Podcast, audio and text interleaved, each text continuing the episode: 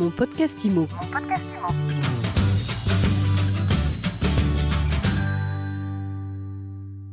Bonjour à tous et bienvenue dans cette nouvelle saison de mon podcast IMO comment se porte le marché de l'immobilier en cette rentrée Eh bien, on en parle tout de suite avec notre invité Jean-Marc Torolion. Bonjour. Bonjour. Vous êtes président de la FNAIM. L'été n'est pas complètement terminé, mais on a l'impression que la donne immobilière, elle est en train de changer et même qu'elle a changé du tout au tout pendant cet été. Comment il se porte le marché? Alors du tout au tout, euh, rien ne sait peut-être euh, beaucoup dire, mais ce que nous nous constatons, c'est que d'abord il y a un ralentissement très net de la hausse des prix, on va pouvoir dire quasiment générale. En tout cas, euh, entre le 1er août 2021 et le 1er août 2022, si on lisse sur 12 mois cette augmentation, elle est de 6,7% France entière.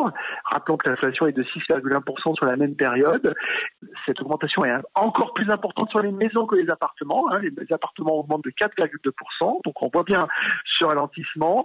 Il y a bien donc une phase de stabilisation depuis, euh, on va dire, euh, quatre mois. Euh, Paris continue sa légère décroissance de prix. Et on peut constater également que les communes rurales ne progressent plus. Sur le nombre de ventes, je trouve que les ventes restent encore assez soutenues. Euh, quand on regarde euh, à fin mai, on était globalement sur 1 182 000 ventes. Tel que nous voyons les choses aujourd'hui, euh, on va dire que on est plutôt à la fin du mois de juillet, fin du mois d'août sur 1 170 000 ventes. Mais on, on, remarque donc, ça veut dire quoi? Ça veut dire que les ventes se sont encore bien portées sur ce premier semestre 2022 nous avons un indicateur avancé des compromis de vente de la FNIM. C'est pas inintéressant. Et que dit cet indicateur avancé? Là aussi, rien de, j'allais dire, de, violent, euh, mais euh, plutôt euh, une baisse de l'ordre de 1 à 2% des volumes de compromis signés à fin juillet. Ça reste donc encore une fois des chiffres tout à fait acceptables, car rappelons, rappelons-nous que nous nous comparons à l'année 2021 qui a été excellente. L'inconnu, c'est plutôt les prêts. Et ce qui remonte du terrain, c'est un durcissement du monde bancaire, un durcissement des conditions d'octroi de prêts, des refus de prêts beaucoup plus importants qu'auparavant. Donc on a, euh, on a incontestablement là euh, une zone de un petit peu d'inquiétude. Euh, la confiance du secteur bancaire dans le financement de nos acquéreurs semble s'éroder un petit peu, et c'est d'autant plus inquiétant, si vous voulez, qu'on sait que euh, bah, les banquiers sont peut-être sélectifs à la fin de l'année parce qu'ils ont fait leur quota de prêts tout simplement de l'année. Donc on, sait que cette période-là, en général, elle est de toute façon toujours un tout petit peu plus sélective. Mais il ne faudrait pas que ça euh, euh, écarte du marché beaucoup trop de beaucoup trop d'acquéreurs. Voilà, euh, voilà un petit peu ce, ce, panorama. Donc un panorama où incontestablement euh, euh depuis quatre mois une inflexion des prix, euh, en tout cas une accalmie des prix, une inquiétude sur le financement de l'immobilier, un léger tassement en volume prévu des ventes mais euh, également un autre signal négatif, c'est euh, la confiance des ménages, parce que pour le septième mois consécutif, hein, la confiance des ménages dans l'avenir, elle s'est érodée. On est revenu euh, au plus bas de, depuis 2000, hein, c'est l'indicateur le plus bas, et ça, on sait que c'est pas toujours favorable pour des projets de parcours résidentiel. Ça développerait plutôt un système attentif. Alors justement, le marché n'a pas changé du tout au tout. En tout cas, au niveau des banquiers, les robinets se sont fermés euh, plus fermement, on va dire, au, cours de l'été. Qu'est-ce que ça peut avoir comme incidence sur les prix? Est-ce que vous anticipez des baisses fortes? Non. Pour l'instant, on n'anticipe pas de, de, baisse forte. Et euh, je vais vous dire pourquoi. Parce que euh, un vendeur peut avoir le choix de ne pas vendre et euh, il peut même prendre cette décision pour protéger son capital de l'inflation. Et donc finalement, nous, ce que nous avions plutôt constaté, euh, c'est un ajustement de l'offre à la demande, et euh, on peut avoir finalement un équilibre du marché lié à la façon dont les vendeurs vont réagir éventuellement par rapport à une pénurie d'acquéreurs. Lors de notre conférence de presse de la fin juin 2022, nous avions mis en évidence un déséquilibre entre le sentiment pour les acquéreurs que c'était le bon moment d'acheter, ce qu'ils ne ressentaient plus majoritairement, alors que les vendeurs considéraient que c'était toujours le bon moment de vendre. Donc euh, on a finalement, pour l'instant, sur le terrain, pas constaté cet écart entre euh, la perception du marché par les acquéreurs et la perception par les vendeurs. Mais ce que l'on sait, c'est que les prix se discutent beaucoup plus. Ce que l'on sait, c'est que les délais pour vendre se rallongent aussi un petit peu. Et donc tout ça peut contribuer à un atterrissage en équilibre de ces marchés mais un effondrement des prix, nous n'y croyons pas, et ce d'autant plus que la production de logements neufs, elle est, elle est ce et que euh, la demande est restée pour l'instant, sur ce premier euh, semestre en tout cas, plutôt soutenue.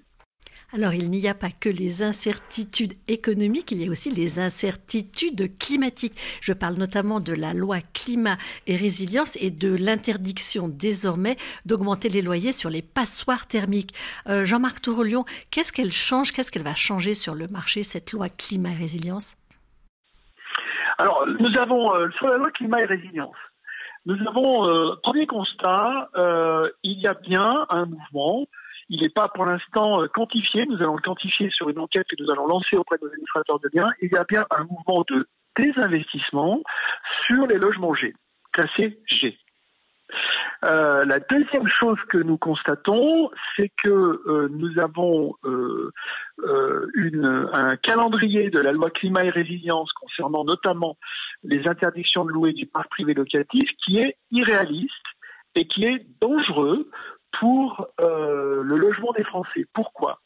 Parce que quand vous avez près de 29% du parc privé locatif de l'Île-de-France qui ne pourra plus être loué fin 2028, je, ne sais pas, donc c'est des centaines de milliers de logements, hein, je ne sais pas quelle sera la réaction des propriétaires et ce qui va se passer.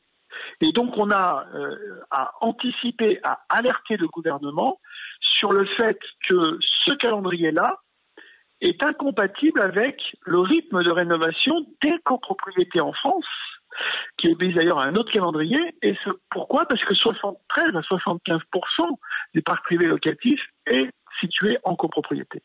Donc on a une inquiétude sur un pilier du logement des Français, l'avenir du parc privé locatif et euh, son appauvrissement en offre qui serait à mon avis extrêmement dommageable pour euh, la mobilité des Français et le début d'un parcours résidentiel. L'autre risque, il est tout simple, c'est que euh, une partie des bailleurs, pour les petits logements, euh, se détournent pour aller sur Airbnb, tout simplement.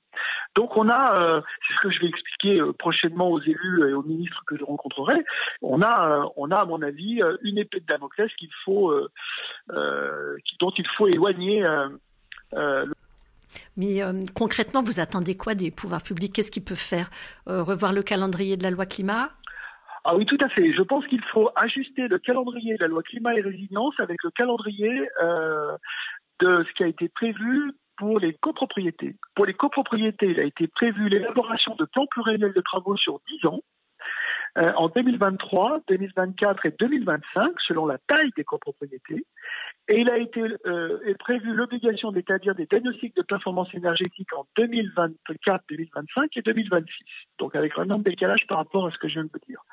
Eh bien, il faut absolument décaler la rénovation des logements classés F ou G ou E à l'intérieur des calendriers de rénovation euh, des plans pluriannuels de travaux des copropriétés. C'est c'est ce plan pluriannuel qui sera le vecteur de la sortie de l'indécence énergétique de l'intégralité du parc en copropriété et pas seulement du parc des copropriétaires bailleurs. Parce que le vrai problème aujourd'hui que nous avons, c'est que je peux vendre à mon locataire un logement G et lui, en tant que nouveau copropriétaire, il peut voter contre les travaux de rénovation énergétique.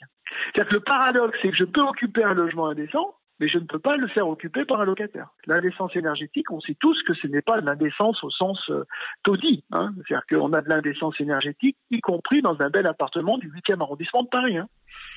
Alors j'ai une dernière question sur les, accidents de l'été, les, incendies, la canicule, euh, et puis aussi la, la, hausse des prix de l'énergie, de l'essence. Est-ce que vous avez observé ces dernières semaines de nouveaux comportements chez les candidats à l'acquisition?